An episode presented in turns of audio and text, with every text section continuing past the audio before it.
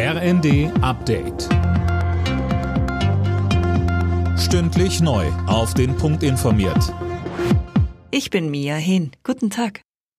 Nach der Weltklimakonferenz in Ägypten ziehen Diplomaten und Verbände eine gemischte Bilanz.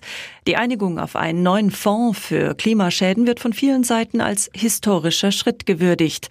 Der WWF allerdings spricht von einem Durchbruch mit Einschränkungen, weil an dem Grundgerüst noch viel zu klären ist. Die Umweltschützer beklagen, dass es keine Einigung zum schrittweisen Ausstieg aus den fossilen Energien gab. Das wäre nötig gewesen, um einen klaren Weg zum Halten des 1,5 Grad Limits aufzuzeigen. Der Streit über das Bürgergeld wird nach Einschätzung der Union nicht so schnell beigelegt sein. Wie Fraktionsgeschäftsführer Frei der Bild am Sonntag sagte, hätte eine Einigung bis zum 25. November für kaum wahrscheinlich.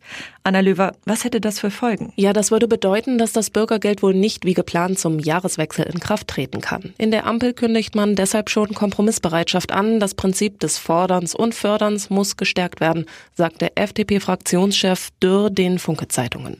Am Mittwoch trifft sich der Vermittlungsausschuss und sollte es da keine Einigung geben, will die Union im Bundestag nochmal den Antrag stellen, zum 1.1. immerhin die Regelsätze zu erhöhen.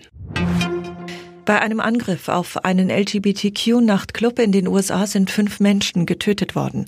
Ein Schütze war kurz vor Mitternacht in die Party-Location in Colorado Springs gestürmt und hatte das Feuer eröffnet. Mehr von Eileen Schallhorn. Neben den Todesopfern gibt es noch mindestens 18 weitere Verletzte, die in umliegende Krankenhäuser kamen.